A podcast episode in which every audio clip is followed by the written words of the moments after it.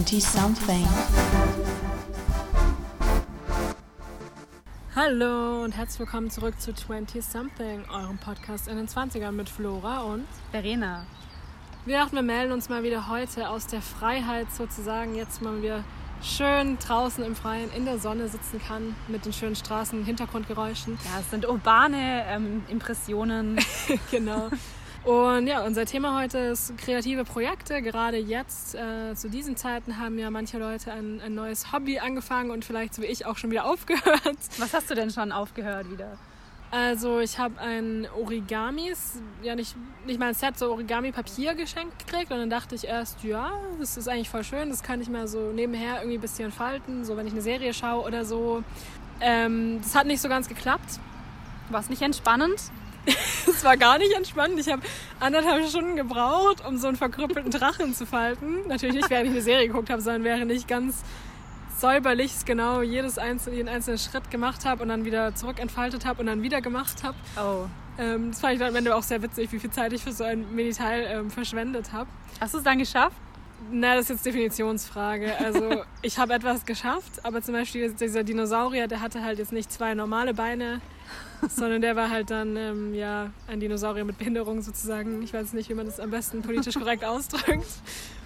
Dann dachte ich auch, ich könnte mir so Erwachsene, so Mandalas für Erwachsene ähm, bestellen, auch wiederum so zum einfach entspannten nebenher malen, während ich was anschaue oder was auch immer mache, einen Podcast höre. Dann habe ich festgestellt, diese Mandalas für Erwachsene, also früher, ich kann mich noch erinnern, als Kind war das immer voll das Highlight, wenn man das im Kindergarten der Schule Oh machen ja, durfte. ja. Ne? Da war es ja cool, Mandalas ausmalen, super. Ich weiß nicht, ob das damals einfach viel, viel einfachere Mandalas waren. Das kann natürlich sein. Aber diese Mandalas für Erwachsene haben so 20.000 kleine Fältchen. Das ist für die Achtsamkeit, Flora. Ja. Hast du Achtsamkeit gespürt? Hast du dich wahrgenommen? Hast du dich Weniger tatsächlich, muss ich ganz ehrlich zugeben. Ich habe dann zwei Stunden daran gemalt und hatte dann so ein ganz, ganz kleines ähm, Fältchen ausgemalt gefühlt. Und das fand ich dann auch nicht so entspannend, dass ich keinen Fortschritt gesehen habe. Und noch dazu, um mich praktisch so, noch dazu hat sich das Mann Buch praktisch über mich lustig gemacht, weil ich aus Versehen eins gekauft hatte mit so affirmativen Sprüchen. Ähm, Sehr beliebt heutzutage. ja, aber ich fand die dann doch etwas zu cheesy und das ähm, hat mich dann vor allem nicht so bestärkt in meiner Wut, dass ich das Mandala nicht ausmalen kann in der Zeit, in der ich mir das vorgestellt hatte.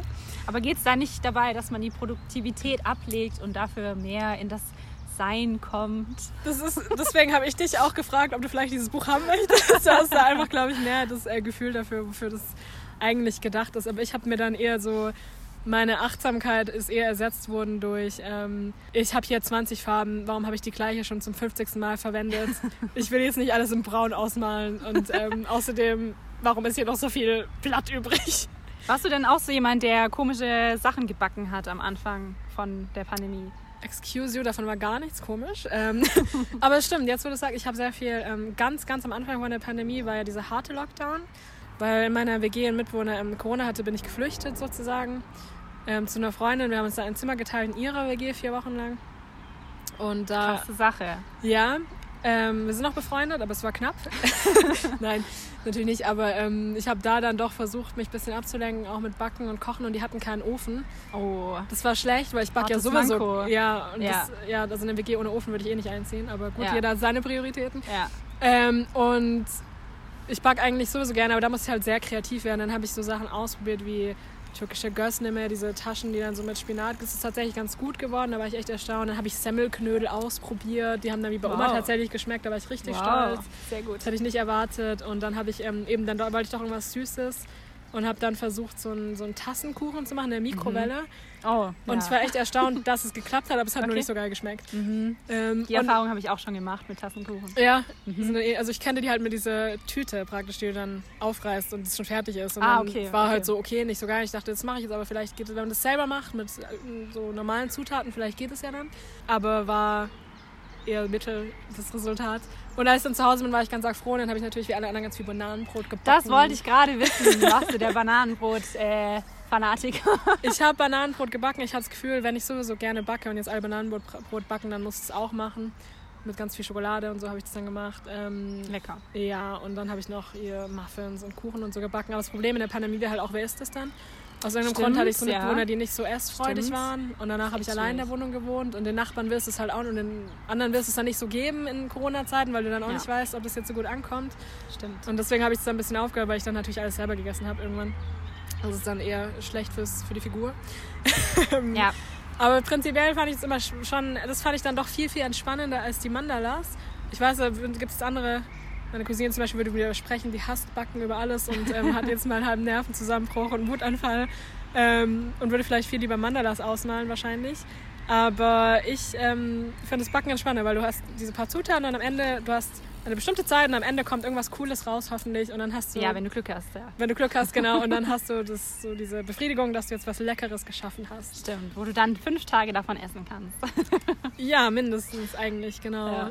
Ich war ja mehr so der Typ, der ähm, versucht hat, alles auszumisten und die ganzen Hast du Marie Räume. Kondo gemacht. Genau, nein, habe ich nicht. Ähm, wobei ich die, diese Prinzipien schon ganz cool finde, aber ich habe dann geguckt, dass ich ähm, alle möglichen Sachen halt in den Wohnungen oder in der Wohnung ähm, auf Vordermann gebracht habe. Und ja, halt auch eBay Kleinanzeigen und so ein Zeug. Aber irgendwann hat man da auch keinen Bock mehr drauf. Also ma- irgendwann ist dann auch alles mal sortiert und alles schick und Ja. ja, genau. Das stimmt, ich bin auch umgezogen. Da hatte ich dann natürlich damit zu tun, dann die Wohnung einzurichten. Aber irgendwann hast du es fertig eingerichtet und irgendwie hast du dann auf Aufräumen dann auch keinen Bock mehr. Ja, genau, genau. Ähm, Oder dieses ja. wöchentliche Telefonieren, weil man irgendwie denkt, man muss mit jedem, mit jeder Person einmal die Woche skypen oder telefonieren Mhm. und irgendwann hat man da auch keinen Bock mehr drauf. Wie ging es dir damit? Ähnlich, glaube ich, weil ich habe auch dann mit Freunden am Anfang immer geskypt, oder nicht geskypt, aber halt Video telefoniert und es ist, das Schwierige daran fand ich, es ist halt nicht das Gleiche, wenn du dich entspannt triffst. Natürlich ist es trotzdem eine gute Möglichkeit, aber dann haben wir am An- zu dem Zeitpunkt konntest du auch nicht über so viel anderes reden als Corona und dann hast du eh schon die ganze Zeit dazu ähm, was gehört und dann Ja. hast du dich noch zwei Stunden über Corona unterhalten und dann war das manchmal gar nicht so, äh, ja, uplifting, wie man es sich erhofft hat vielleicht. Also Mhm. das war dann doch im Sommer besser, als man sich treffen konnte oder jetzt auch mit einzelnen Leuten fand ich dann doch trotzdem besser als per Video. Ähm, Was Ja. für kreative Projekte haben sich denn durchgesetzt oder welche Hobbys? na gut, das Backen habe ich schon immer gern gemacht, aber es ist nicht so Corona, äh, Corona verschuldet, glaube ich. Und sonst, ähm, also ich habe, das ist kein Hobby, ich habe ganz viel auf Netflix geguckt. Also ich bin da fertig jetzt mit Netflix eigentlich, ich habe es durchgeguckt. Nee, klar, ich habe mehr, also was ist mehr, aber ich habe immer schon immer gern gelesen und das kann man dann, hat man ja dann auch sehr, sehr viel Zeit dafür natürlich gehabt. Ähm, und sonst, ja gut, ich habe das Spazieren sozusagen, alle haben das Spazieren für sich entdeckt, Oh auch ja. ich habe das Spazieren für mich entdeckt. Also ich muss sagen, um Stuttgart rum kenne ich, glaube ich, auch alle Tagesausflugs- und sonstige Ziele, die man da so verfolgen könnte. Also da gibt es nicht mehr so viel, glaube ich, das ich nicht gesehen habe, auch im Winter. Ähm, Ja, man fühlt sich dann irgendwie so erwachsen, weil man so viele ähm, Sehenswürdigkeiten hier in der Region Mhm. entdeckt. Mal irgendwie eine Ruine oder irgendeinen tollen Wanderweg und man ist plötzlich total begeistert, wenn man nur irgendwas sieht, was interessant ist, Zu oder? Hause ist es ja auch schön, so wie man es immer so Ja. schön. Jetzt weiß man es so schön. Nee, ähm, tatsächlich, also muss auch sagen, in letzter Zeit zumindest so alleine spazieren oder so. Also die Spaziermotivation hat ein bisschen abgenommen. Jetzt kann man zum Glück aber auch wieder andere Sachen machen. Ich war gestern zum ersten Mal seit langem in einem Restaurant. Das habe ich richtig gefeiert. Ähm, einfach diese Atmosphäre wieder. Aber ähm, ja, also letztendlich habe ich gar nicht so viele. Doch, ich habe dann mal so eine Art Night zum Beispiel gemacht per Online-Kurs. Das war auch cool. Aber ähm, so ein richtig krasses Hobby, das ich dann durchgezogen habe, habe ich jetzt gar nicht so aufgenommen. Wie war das bei dir? Ich glaube, ich habe kein neues Hobby für mich entdeckt, ähm, aber ganz viel wieder so ein bisschen vertieft. Gerade lesen, ähm, irgendwelche Sachen schreiben, Rezensionen zum Beispiel, aber auch Comics lesen, gerade in der Pandemie. Sonst war das bei mir aber eher so kleine kreative Projekte endlich mal fertig machen, also zum Beispiel eine Spielkarte entwickeln oder ähm, mich endlich mal an Sticker wagen, solche Sachen. Und ich fand auch, dass die Zeit jetzt ähm, gut war für die Sachen, wo man sich wieder zurückbesinnen wollte. Wir haben ja da mal drüber gesprochen, dass es uns nicht so schwer fiel, irgendwie kreative Projekte in der Pandemie zu machen, weil wir ähm, auch gerne Sachen zu Hause machen, aber wir merken jetzt schon beide, dass wir langsam wieder ans öffentliche Leben wollen und auch wieder zum Beispiel auf Märkte gehen wollen. Und Ja. da hat sich jetzt die Vorbereitungszeit ausgezahlt, weil man einfach in Ruhe nochmal schauen konnte, zumindest ging es mir so, ähm, welche kreativen Sachen will ich machen, auf was will ich mich fokussieren. Ein paar Sachen habe ich auch fertig bekommen und das ist dann an sich schon ein gutes Gefühl. Was hast du denn so fertig gemacht zum Beispiel? Ähm, relativ viel für meinen Etsy-Shop. Mm, Ich will jetzt hier keine Eigenwerbung machen, aber Doch, Verena, das ist die Plattform dafür. genau, wir können euch ähm, den Link einfach dann in der Infobox verlinken. Den musst du jetzt schon noch sagen. Also das ist der Milkositas Feines Design Shop auf Etsy. Sehr empfehlenswert. Genau, also genau. Ich habe die Zeit genutzt, um den Shop zu überarbeiten mit den Produktbeschreibungen, aber auch um wieder auf den neuesten Stand zu kommen, ähm, was jetzt vielleicht an Veranstaltungen auch möglich ist und sich da anzumelden, ein bisschen zu gucken, was sind neue Releases von Comics zum Beispiel.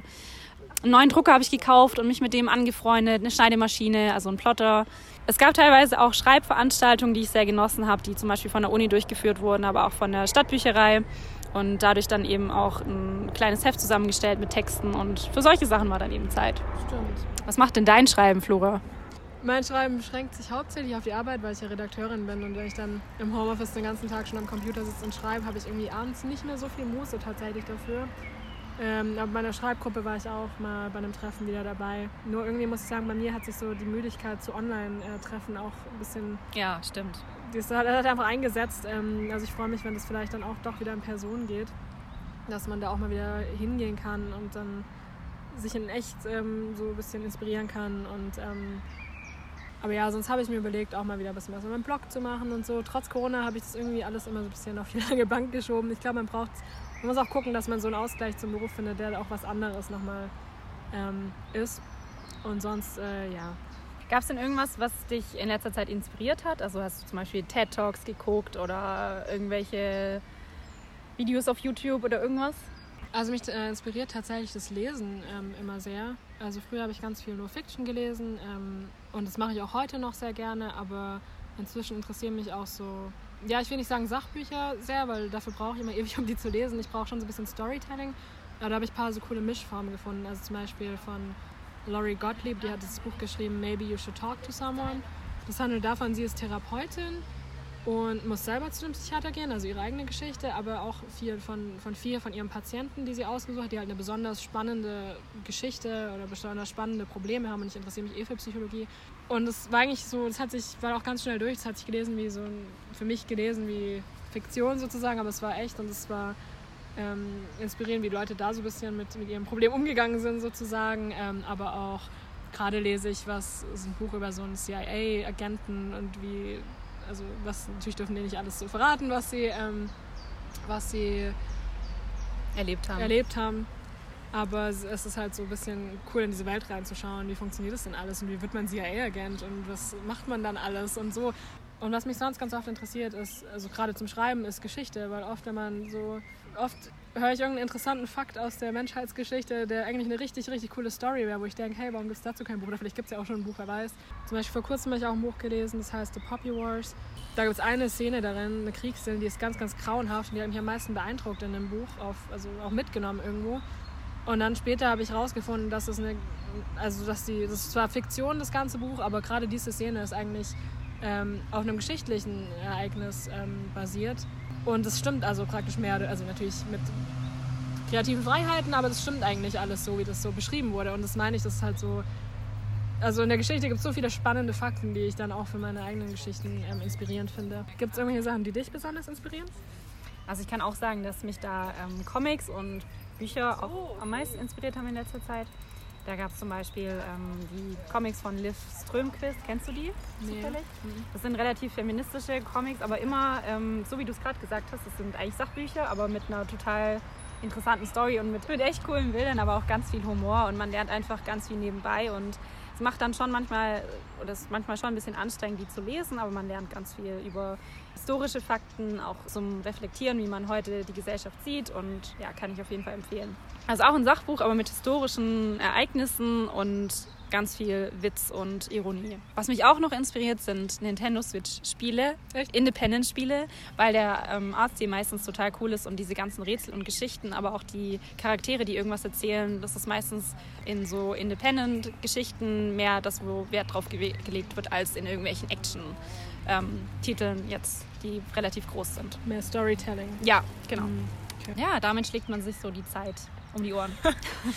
Und bald hoffentlich auch wieder anders. Genau. Aber solange ihr noch nichts zu tun habt, könnt ihr unseren Podcast weiterhören. Wir haben schon ganz viele Folgen. Genau, die kann man natürlich alle nachhören unter 20 Something auf allen diversen Podcast-Portalen. iTunes und Spotify zum Beispiel. Genau. Und ansonsten sind wir euch auch sehr dankbar, wenn ihr uns Ideenvorschläge oder Anregungen oder Kritik sendet an 20somethingfeedback at gmail.com, die längste E-Mail-Adresse der Welt. Das war's für heute und ansonsten bis zum nächsten Mal. Tschüss!